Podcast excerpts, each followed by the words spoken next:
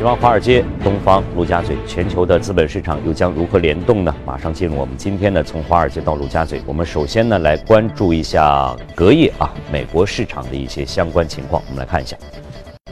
三大股指呢都是有不同幅度的下跌啊。那道琼斯呢跌幅呢是微跌了百分之零点零三，纳斯达克跌幅是在百分之零点三四，标普五百呢是跌去了百分之零点一一。好，以下呢，我们就连线到前方记者葛威尔，再来了解一下有哪些消息值得我们去关注一下。葛威尔，早上好，主持人，隔夜是圣诞节之后美股的第一个交易日。那么，自圣诞节一直到元旦新年的这一个礼拜呢，通常也是美股交易量最为清淡的一周。而同时呢，这个周也同时会被称为是圣诞老人的上涨行情。隔夜的零售板块涨幅领先，包括了 COS、梅西和沃尔玛等的零售商均呈现大幅的上涨。数据显示呢，美国今年的打折季消费营业额增速可能会创下2011年以来的最好水平。而在个股方面，苹果股价隔夜领跌，纳指跌幅超过百分之二点五。台湾的媒体报道称，苹果将，呃。iPhone X 的销量预测从，呃此前的季度销量五千万台是下降至了三千万台。不过目前呢，苹果对此消息没有做出正面的回复。自 iPhone X 在十一月份发布以来呢，苹果从未公开透露对这款手机的销售目标和预测。像是券商杰夫瑞的分析师呢，依然对于 iPhone X 的季度销量呢，保持一个四千万台的预测。主持人。谢谢各位的介绍。另外呢，欧洲市场呢，它在昨天呢还是延续着这个圣诞的假期啊，整个呢都是休市的。那刚才在节目开始呢，我们也说到了，二零一七呢即将过去了。那我们在回顾这个二零一七的同时呢，也将和我们的嘉宾啊，今天呢将会一起来展望一下，在二零一八有哪些热点呢值得我们去关注。我们稍后继续。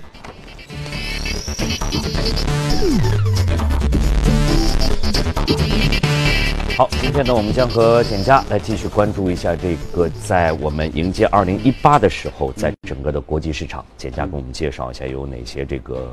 值得关注的一些看点啊。好像这两天来的嘉宾呢，我们都会问一个，就是今年今天是我们今年的最后到我们这个节目当中来了，每个人都会说一说这一年过去了，会有一些怎样一个总结，在马上到来的新的一年。又有哪些值得我们去期待的一些事情？简家怎么来看？对，其实啊，我们上周节目啊，我们当时就重点回顾了一下，我们在二零一七年，其实，在二零一六年年底到二零一七年年初，我们当时对于今年市场，也就是其实每年年底我们都会做同样的一件事情。对对，当时你看，我们当时我们说给出了几个重要的判断啊，包括我们认为，首先特朗普新政啊可能会这个。啊，特别特别是特朗普行情可能会终结啊，当时的这样的一个看法，包括我们当时大胆的判断，美元在今年有可能会见顶啊，而相对来说呢，我们会看多人民币的这样的一个汇率啊。另外，我们建议大家战略性的看多整个港股的资产。目前来看，这样的一些主要的观点都是一一得到了市场的一个印证啊。这个一年以后，那么另外呢，我们在今年的节目中，其实我们给大家反复推荐的，像像食品饮料啊。家电啊、家居啊这样的一些板块啊，包括新能源汽车啊，像苹果产业链，其实今年给大家都带来非常丰厚的一个投资回报啊。如果大家持续的来收看我们节目的话，那么今天呢，我们将重点来讲的就是对于明年整个全球市场的看法，可能这个是投资者更为关注的啊。对。那么首先我们。关注就是说，我们要强调的一点，就是我们对于明年整个全球经济的一个判断啊。我们说，其实今年今年整个全球经济并不差啊。那么我们说明年有可能会比今年还要好一点啊。就是我们的总体判断，就是我们对明年的经济，我们应该是更为的一个积极的啊，更为的积极的。那么主要是有几点的原因啊。首先就是美国的整个房地产的库存。啊，有可能会在一个加速的这样的一个补库的这样的一个阶段，那么另外呢，目前我们看到全球的一个实际利率还在一个非常低的一个水平。那么再叠加上朱格拉周期，这会进一步的来推动整个全球经济的一个上行。嗯，那么另外我们看到，其实像美国也是推出了一系列的这样的一个税改啊，包括后续的一个基建啊，包括欧洲和日本都是推出了相应的这样的一个经济的一个刺激计划。那么这些政策在明年对经济。也会有个一个向上的，这都是我们看到的比较积极的这一方面。对，但是实际上如果反过来看的话，还有很多一些不确定的因素，恐怕也是在埋藏其中的。嗯，会不会有这样一些因素呢？我们也应该去关注一下。呃，对，我们说风险，我们后面说啊，这个风险是有的，但是总体来说啊，可能明年的风险相对于今年来说呢。啊，可能会小很多啊，就是和和我们去年年底做的判断，当时我们其实比较担心的，像这个欧洲的这样的一个震惊的问题啊，等等啊，但是今年我们看到这样的问题会小很多啊。那么另外我们说到这个，还是说回到整个对于明年经济的判断啊，其实我们说今年整个美欧经济还是在一个比较稳健的这样的一个复苏的状态的啊。明年我们认为至少是持平啊，甚至不排除会有这个。进一步的这个上行的这样的一个态势出现啊啊，有可能会比今年来的更为的强劲啊，这样的一个美欧日的一个经济的一个增长。嗯，那么另外我们说对于中国经济的一个判断啊，其实我们说今年中国经济表现非常的亮眼啊，超出几乎所有人在年初的一个预期啊，因为当时我们记得大家其实对于今年中国经济总体来说还是偏悲观的啊，但是最终我们看到我们的 GDP 应该是。差不多今年能完成百分之六点八，那么明年呢？我们预期会有个小幅的下行，差不多在六点七的一个水平啊。但是呢，依然我们说还是要强调一点，在全球的角度来说，中国经济还是。表现最为亮眼、增长最快的这样的一个主要的一个经济，今年已经是据联合国统计是贡献了三分之一的这个全全球的增长。特别是对刚才李欣说对，就是特别是对于全球经济的一个增长来说啊，我们说是中国绝对是一个最为主要的呃一个推动力啊。那么另外明年大家要重点关注的一点呢，就是对于美欧经济的它这样的一个。通胀的这样的一个水平的一个压力啊，就是这个我们说大家未来要重点关注啊，因为今年我们看到，啊，这个美国和欧洲调和以后的 CPI 差不多是百分之二点二和百分之一点五，嗯，但我们判断明年有可能会到百分之三和百分之二的一个水平，啊，也就是说明年通胀会有一个显著。抬头的这样的一个百分之二，我记得前两天我们做这个本关美元加息的这个时候也提到了，它目前是没有达到它的一个通胀目标，百分之二应该是它的一个既定的一个最初的一个目标在这里的。对对，但是美联储我们说它主要看的这个，它因为通胀也有好几个指标啊，美联储主要看的是那个呃 PCI 啊，这个这个。PCI 的一个指标啊，但是我们刚才说的主要是一个 CPI 的这样的一个指标，就是可能我们传统意义上的这样的一个通胀啊，那么可能会比呃呃 PCI 要来的更啊 PCE 啊这样的一个数据呢来的可能更为的高一点啊，但是总体来说我们说趋势是一致的，就是明年整个通胀的压力会比今年来的。更为的强劲啊，那么主要简单来说，为什么我们判断明年会比今年来的更为强劲啊？其实也和我们中国有关啊，因为我们看到我们整个的一个 PPI，我们的这个产成品的这样的一个价格啊，一直是在往上走啊，而且是一个比较这个差不多百分之五以上的这样的一个水平在往上走。那么这也会带来，因为我们是最大的这样的一个啊商品的一个生产国。和出口国啊，所以说中国的整个的一个产成品价格的一个上涨，也会带动整个全球的一个通胀的一个高企啊。这个我们简单的说说一下。所以说呢，结合上我们刚才对于经济的判断，对于通胀的判断啊，我们认为整个的一个明年的经济应该大概率会从现在的这个复苏啊走向过热，走向过热是过热过热啊，走向过热。啊，其实我们说这个，所以说在这样的一个大的这样的一个宏观环境之下，其实作为投资啊，特别是作为大类资产配置来说啊，我们最为看好的还是像商品，包括像呃这个权益类资产，也就是说股票啊，我们相对来说对明年是更为的看好，而相对看空的呢，就是这个债券市场啊，对于债券市场啊，那么呃这个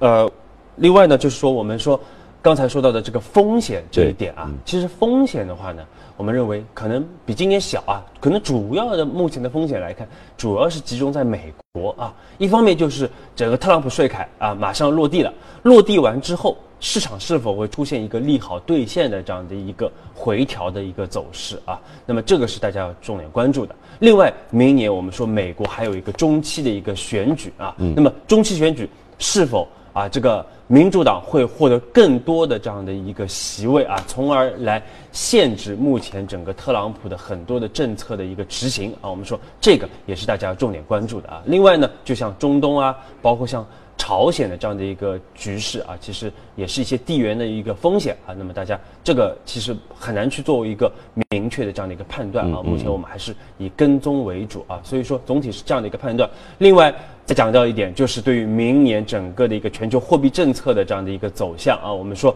美联储我们判断明年大概率三月份、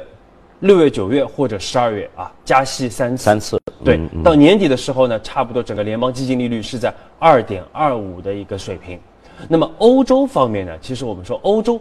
明年九月份大概率会自呃停止它的整个的一个量化宽松啊，但是呢。欧洲明年大概率还不会这个进行加息啊，但是有可能会在明年下半年，啊，来提升整个市场的整个的一个加息的一个预期啊，所以说这个建议大家还是要去关注。美联储的加息基本上现在的外界的普遍的预测是在三次，对，偶尔呢会有这样一个三加一的这样一种一种可能。那么你刚才的这个话就告诉我们说，即使美联储出现三次加息，实际上在欧洲呢可能并不会。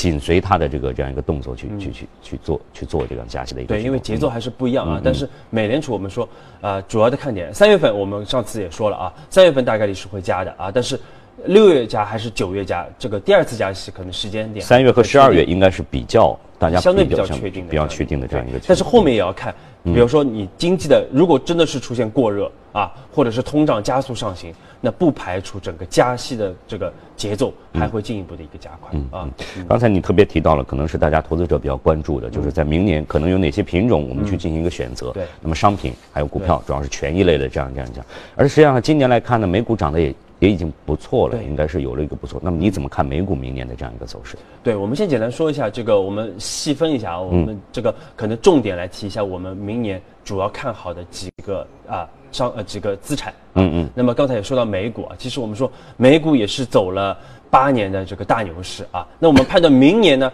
美股应该还是有一个上行的这样的一个走势，还有上涨空间啊。但是呢，可能整个的一个弹性啊，可能没有今年来的这么的大，或者是这两年来的这么的明显啊。那么另外，其实对于明年全球资产价格的这样的一个判断，首先一定要去判断的就是美元的这样的一个啊走势，因为美元是所有的这样的一个。商品啊，包括价格的这样的一个锚啊，所以你对美元价格的一个判断啊，直接影响到你对全球资产价格的这样的一个判断。嗯，那么其实大家如果啊经常看我们节目，知道我们才去年年底、今年年初啊，当时我们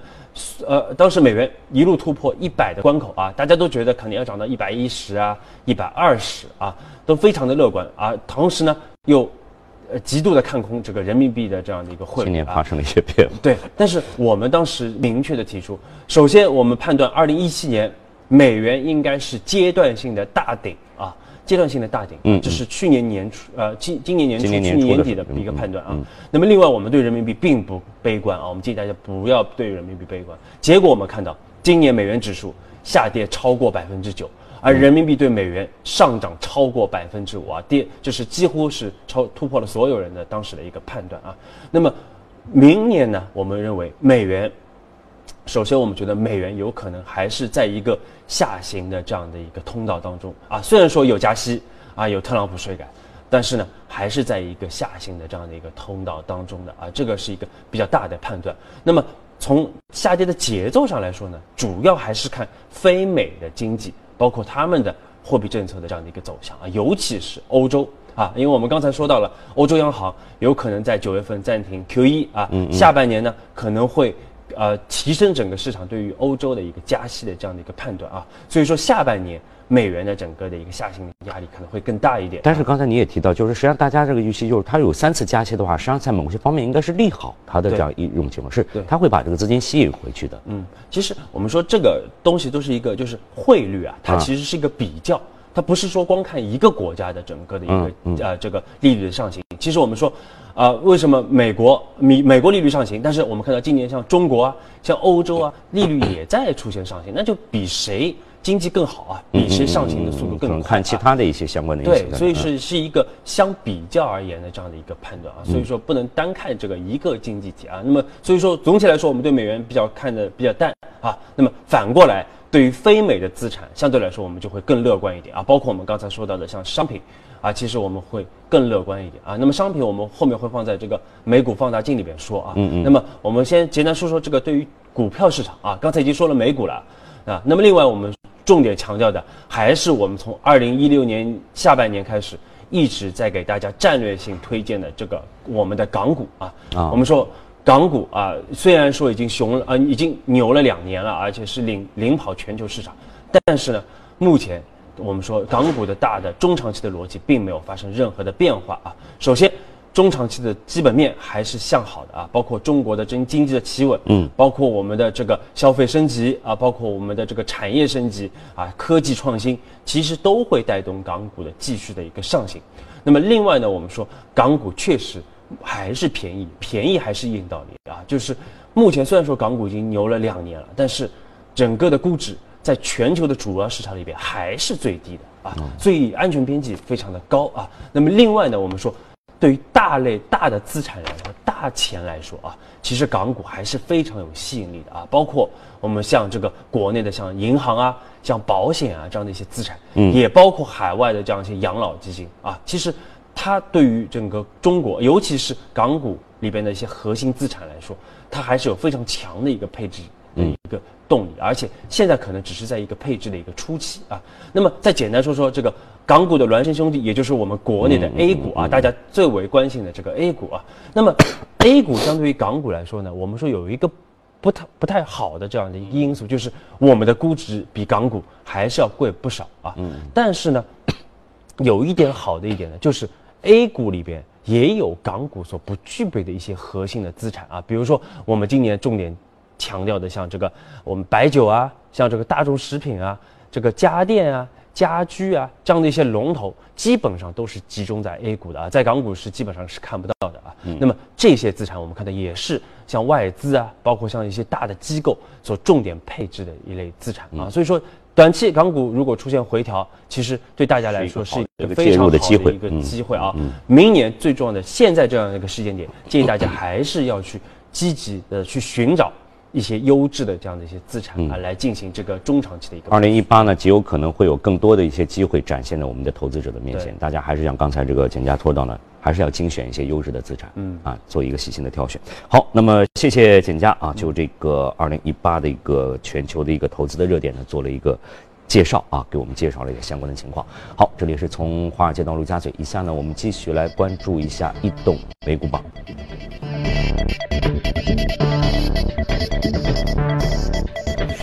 呃，先来看一下板块的这个涨幅情况啊，基础材料、联合企业、工业品和医疗服务啊，医疗健康服务。个股方面呢，生物科技特别零售，生物科技啊，都是生物科技，还有建筑材料呢，是这个在板块当中表现呢还是相当出色的。今天我们要提到的一只异动股呢，这个应该是 Big Fix，这个是一个服装电商。嗯，呃，我这个服装电商和我们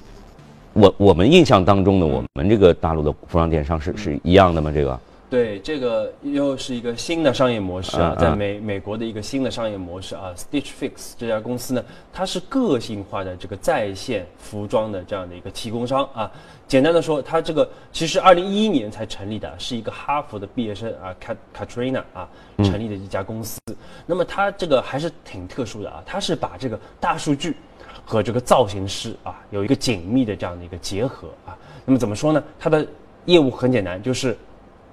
啊，他每每年每基本上每个月，嗯，会寄给消费者啊五件商品，啊，是根据他的偏好，根据消费者的偏好，根据他的体型啊，根据他的各方面的这样的一个数据啊，来给到这样的一个五件的商品。那么消费者呢，他先付二十美元的这样的一个造型费啊，给到公司。那么如果他购买其中任何一件商品，那么这二十美元就抵扣掉了。那么如果他五件商品都买下来啊，那么就可以这个打一个七五折啊。所以说就是一个啊懒人的一个，我们说这个其实在中国的需在我们节目当中好像也也提到过类似的这样这样的一个一个一个形式在这对里啊。，因为它其实是目前做的最成功的那他一家公司。他最初的这个客户的这个这个数据从哪来呢？还是还是他他去他会有一些问卷的这个调查表啊啊问啊卷调查表就是呃呃包包括你的这个呃三维啊，这个包括你的偏好啊各方面啊，然后再结合他的对于其实主要我们说对于这个数据的一个判断啊，包括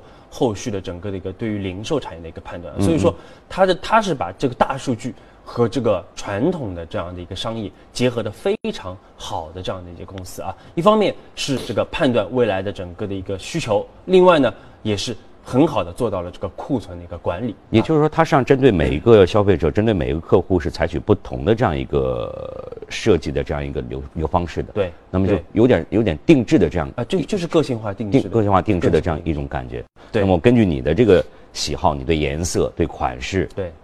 对，然后所给你啊以所以你看到它的整个的一个合作商越来越多啊，现在已经有差不多到八月份，它已经有这个六百多家的这样一个女装品牌，三十家的男装品牌，实际上它就是个平台，它就是个数据平台。对然后呢，我我有这个数据之后，我把这个数据给给下面的制造商、服装制造商，对，他们来但是它也根据我会进行一些的这个造型和设计啊，针对你个人啊。另外呢，就是我们说这个呃，确实呃，昨天我们看到为什么涨了百分之十九啊？其实这家公司是十一月十七号才在美股登陆的啊。那么昨天它是公布了它第一份的这样的一个正式的一个财报啊。嗯嗯。我们看到整个收入百分之啊，就是二点九亿美元，同比增长百分之二十五。而我另外呢，就是大家特别关注的就是它的一个活跃用户啊，我们看到增长还是非常明显的啊，增长百分之二十九。现在在美国已经有差不多两百四十万的一个活跃的用户。呃，我不知道简佳，你对于这种形式你怎么看？就是说，他给我五件衣服，嗯寄寄给我五件衣服，嗯那么如如果我说都都没看上，嗯，